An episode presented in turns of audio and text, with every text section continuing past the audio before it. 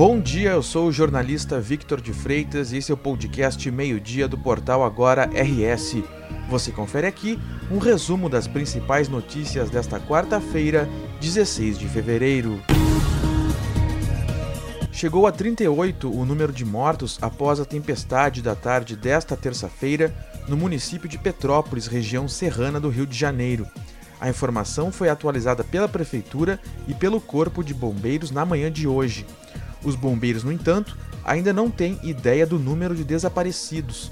As buscas seguem nesta quarta-feira. O temporal trouxe mais de 250 milímetros de precipitação em menos de 6 horas.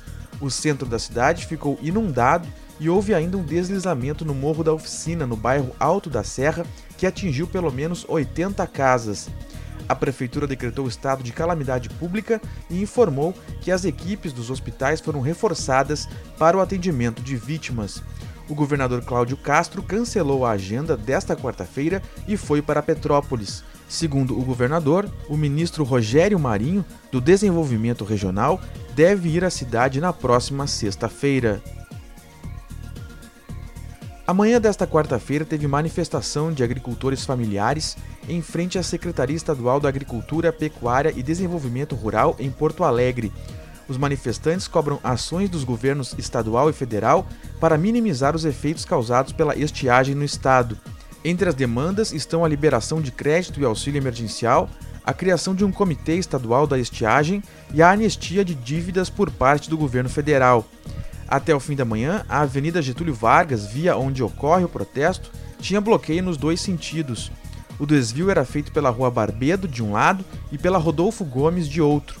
A empresa pública de transporte e circulação e a Brigada Militar acompanham a manifestação.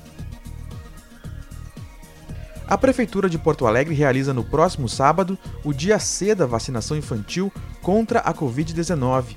O objetivo é imunizar crianças entre 5 e 11 anos que ainda não receberam a primeira dose da vacina contra a Covid-19 a Prefeitura também quer incentivar o retorno seguro às aulas, que ocorre no próximo dia 21 para os alunos do ensino fundamental da rede municipal.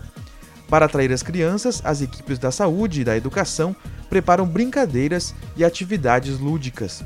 As atividades vão ocorrer em sete escolas, das 9 horas da manhã às 3 horas da tarde. Durante a ação, será aplicado o imunizante pediátrico da Pfizer. A Secretaria da Cultura do Estado está com uma programação alusiva ao centenário da Semana de Arte Moderna de 1922. Estão previstas palestras e conteúdos nas redes sociais. As atividades serão desenvolvidas pela Casa de Cultura Mário Quintana, pelo Museu de Artes do Rio Grande do Sul, pelo Museu de Arte Contemporânea do Rio Grande do Sul, pelo Instituto Estadual de Artes Visuais e pelo Centro de Desenvolvimento de Expressão. A programação se estende até 20 de fevereiro. Os eventos serão transmitidos pela página da Casa de Cultura Mário Quintana no Facebook, sempre às 5 horas da tarde. Não há necessidade de inscrição. Além disso, o Margs publicará conteúdos especiais nas suas redes sociais. A Semana de Arte Moderna foi realizada entre 13 e 17 de fevereiro de 1922 no Teatro Municipal de São Paulo. Ela foi organizada por um grupo de intelectuais e artistas por ocasião do centenário da independência do Brasil, com o objetivo de romper com as tradições culturais vigentes no país naquele momento. Uma massa de ar seco segue sobre o Rio Grande do Sul e deixa o tempo firme nesta quarta-feira. Em alguns pontos, no noroeste do estado, as máximas podem ultrapassar os 40 graus. Nesta quarta, após uma manhã de temperatura amena, à tarde, o calor ganha força não há previsão de chuva. Além disso, a umidade relativa do ar volta a cair em quase todo o estado, com destaque para a fronteira oeste e regiões central e sul. Amanhã, uma área de baixa pressão e a aproximação de uma frente fria favorecem pancadas de chuva sobre o estado. Há risco para temporais isolados na metade leste e na campanha. As temperaturas ainda se elevam antes das chuvas. A tendência é que as instabilidades continuem na metade leste e norte do estado na sexta-feira.